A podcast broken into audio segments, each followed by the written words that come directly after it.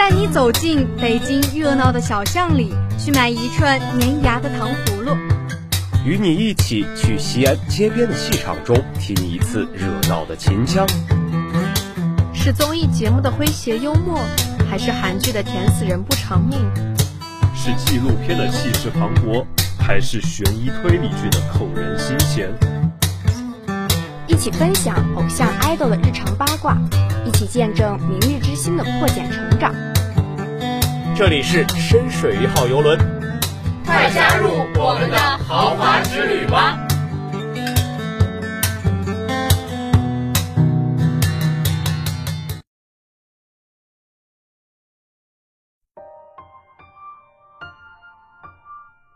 大家好，欢迎乘坐今天的三文鱼号游轮，我是船员樱桃丸子，我是船员石原盖饭。正值初冬，北京初雪之日仍历历在目，洋洋洒洒鹅毛般的雪，惊艳了一个个南方学子的眼，也融化了一颗颗柔软炽热的心。小雪轻灵，大雪厚重，目光所及之处，脚下所踏之土。都是自然之母，密密麻麻缝上的针脚。雪是悠闲的、惬意的。冬天南方小雪素净，如江南清秀佳人的香腮。几盏蜜饯，一碗藕粉，乘一只小舟，缓缓荡下。小雪沾衣，抖落一身梅花。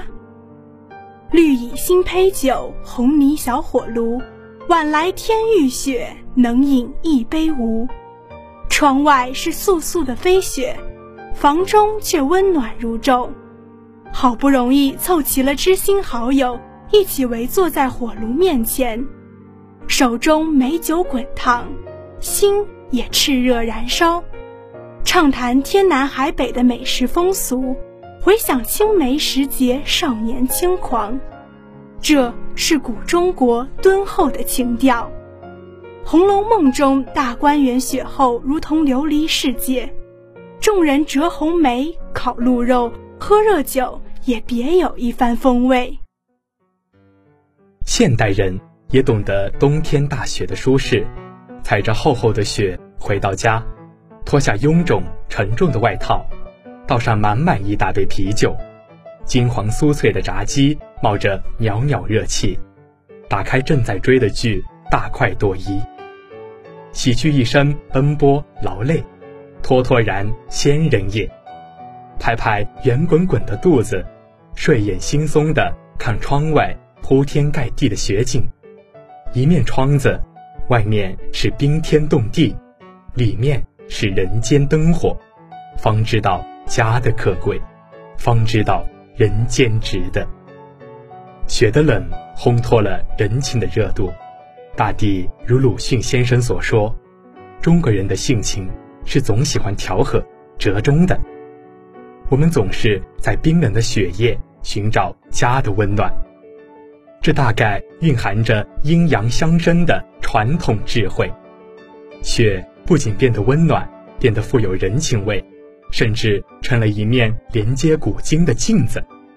当我们的视线穿过茫茫大雪，竟然可以和千百年前的祖先目光相连，仿佛一场空前盛大的雪，从远古下到了今天。雪花通体洁白，天生匀称，弯曲的弧度和梅花鹿的角一样优美，是造物主的娇儿。当千万片雪花重合起来翩翩起舞时，所有人都会叹服于大自然的鬼斧神工。纯洁美好的雪因此便点缀在了一页一页的诗篇上，一个又一个文学的幻梦里。日本作家素来擅长用自然之美反映人情之美，雪花自然也不会错过。日本作家太宰治的短篇小说《雪夜的故事》。就是一篇极其纯美的佳作。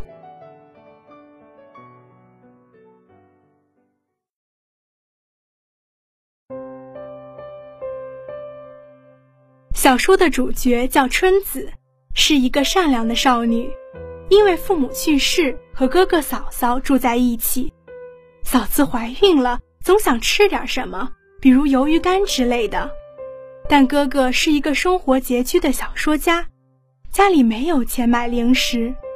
春子帮侄女缝制了裙裤，并亲自送到了婶婶家。走之前，婶婶送了春子两片鱿鱼干，春子立刻想到把鱿鱼干带给嫂嫂。那是一个下雪天，春子穿着长筒雨靴，故意挑雪最深的地方走。当走到家门口旁边的油桶时，春子才发现鱿鱼干不翼而飞。虽然觉得有些丢人，但是一想到嫂嫂看到鱿鱼干喜出望外的样子，春子还是决定折返寻找。但是白色的包装。在雪地中仿佛隐形了，雪又下得太近，春子一无所获。这个时候，春子抬起头看了看夜空，雪片仿佛数万只萤火虫似的，在空中翻飞飘舞。街道两旁的行道树枝被重重的雪压得向下低垂着，不时还轻微颤动。不知不觉中。春子感觉自己宛如置身于童话世界。忽然，他有一个奇妙的主意，把这美丽的雪景带给嫂子。哥哥曾经告诉过他，人的眼睛可以将看过的景物存储起来。他还给春子讲了个故事：从前，有位丹麦医生，为一位因海上失事而身亡的年轻船夫。做尸体解剖，在用显微镜检查眼球的时候，在其视网膜上发现了一幅一家人团聚的温馨景象。医生把这个奇妙发现告诉了自己的作家朋友，作家朋友当即对这个奇妙的现象做出了解释。这名不幸的船夫连同船一起被海浪掀翻，掉落海中，后来。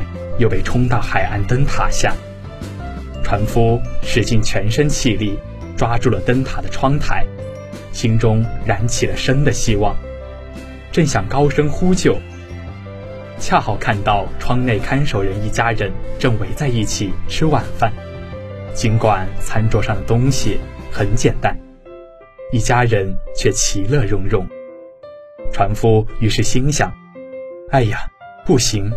假如我现在大声喊救命，一定会把这家人幸福团圆的时刻扰乱。稍一迟疑，精疲力尽的船夫握住窗台的手就松了。正好此时，哔的一声，一股大浪向他扑来，将船夫冲向大海深处。这名船夫是世界上最善良、最高尚的人呐！听了作家的一番解释。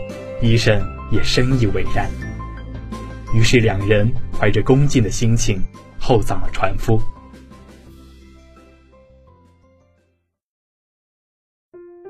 怀着美好的憧憬，春子决定回家，让嫂嫂看自己眼中映照的美丽雪景。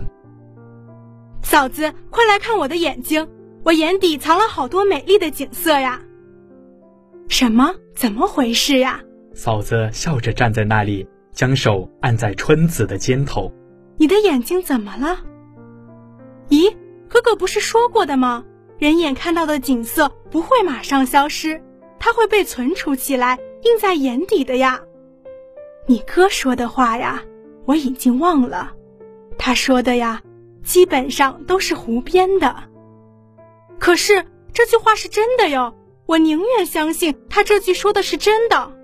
所以呢，你快来看我的眼睛，我刚才看了好多好多美丽的雪景，全藏在眼睛里了。你快看看，这样你就会生出一个皮肤像雪一样白皙白皙的漂亮宝宝了。嫂子面露感动，默默注视着春子的眼睛。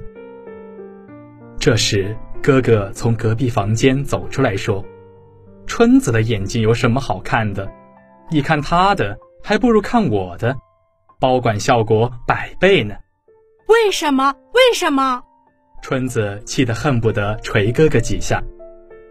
你哥哥我的眼睛看过二十年美丽的雪景，我看过的雪景比你多几百倍、几千倍呢，看得都有些腻了。反正不管怎么说，我的眼睛比春子的更美。春子又气又恼，差一点想哭出来。这时候嫂子来帮他了，他微笑着慢条斯理地说道：“他爸，你的眼睛美丽的景色是看的。”比春子多几百倍、几千倍，可是你眼睛看过的肮脏的东西也比他多几百倍、几千倍呢。没错，没错，看过的坏东西比好东西还要多，所以你的眼睛才这么黄、这么浑浊。嘿，说的太好了！瞧把你得意的样。哥哥气鼓鼓的走了。白雪纯美，人心纯善。春子如春风般清新，又如冬雪般纯真。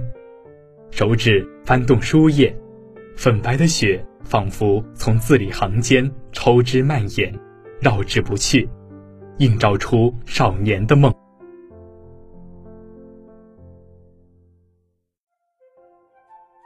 雪也常常是怅然迷茫的象征。一片，两片。无数的雪花像枕头套里的鹅绒，从空中抖落下来。空气冷凛，雪花落在两腮上，温润潮湿。美宝觉得好像有无数个婴儿的小嘴巴在她的鼻尖上、眼皮盖上，吹嘘着暖气。雪花随着风势，像素海的浪头，在空中韵律地起伏着。把整个幽暗的天空都牵动起来，那些闪烁的光球，忽而下沉，寂灭消弭，忽而上升，像盏盏金灯，大放光明，愈飘愈近，好像浮到摩天楼顶的栏杆边来。美宝探身出去，双手伸到栏杆外，想去捞住那一颗颗慧珠似的明灯。她的睫毛上积满了血珠子，在水光模糊中，她像看见那些金灯都配上了音符，一明一灭，争争从从，发出清越的音乐似的。美宝忽然觉得这座一百零二层的摩天楼，变成了一棵巨大的圣诞树，那些闪亮的灯光是挂在树丫丫上的金球。雪花是棉絮，轻盈地洒在树干，而他自己却变成吊在树顶上那个孤零零的洋娃娃。美宝记得有一年圣诞前夕，他半夜里穿着睡袍，偷偷跑到客厅里的圣诞树下，把梅伦给他的礼物打开。那是一个银色铝花、灿烂夺目的小音乐箱。他打开箱子。里面有个穿苏格兰裙子的小人，蹦蹦跳跳的在跳苏格兰土风舞。音乐箱中叮叮咚咚奏着那首温馨轻快的《风铃草》。姐姐，美宝突然闷声叫道，他肥硕的身躯紧抵住冰冷的铁栏杆，两只圆凸白胖的小手愤怒地将栏杆上的积雪。扫落到高楼下面去，雪片愈飞愈急，替皇家大厦的顶上戴上一顶轻柔的大白帽。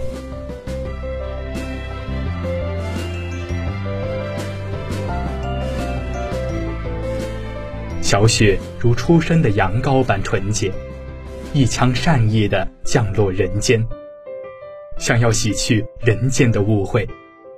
可是雪太脆弱，有时刚一接触就憔悴沉水；雪也太容易消逝，有时还未细细欣赏就已香消玉殒。这不禁让我们想到雪孩子的故事。窗外冰天雪地，小白兔的家却因为有火非常温暖。兔妈妈发现吃的萝卜只剩很小的一个。准备出门去找，小白兔吵嚷着也要去。兔妈妈担心它受冷感冒，让它安心待在屋里烤火。小白兔觉得一个人在家很没有意思，兔妈妈就想着堆个雪孩子陪它玩。雪孩子堆好后，母子两个又精心将它装扮了一番。小白兔有了漂亮的玩伴，不再喊着要跟妈妈一起去找萝卜。小白兔和雪孩子玩耍了好大一会儿，发现雪孩子很冷，便邀请他进屋烤火。雪孩子忙摆手，小白兔恍然大悟，它是不怕冷的。后来火烧着了小白兔的房子，雪孩子为救小白兔，奋不顾身地冲进了房子里，他不顾个人安危，闯进火海，救出小白兔。而自己却化为清水，在阳光照耀下，水变成蒸汽，幻化成雪孩子模样的云朵，升上了天空。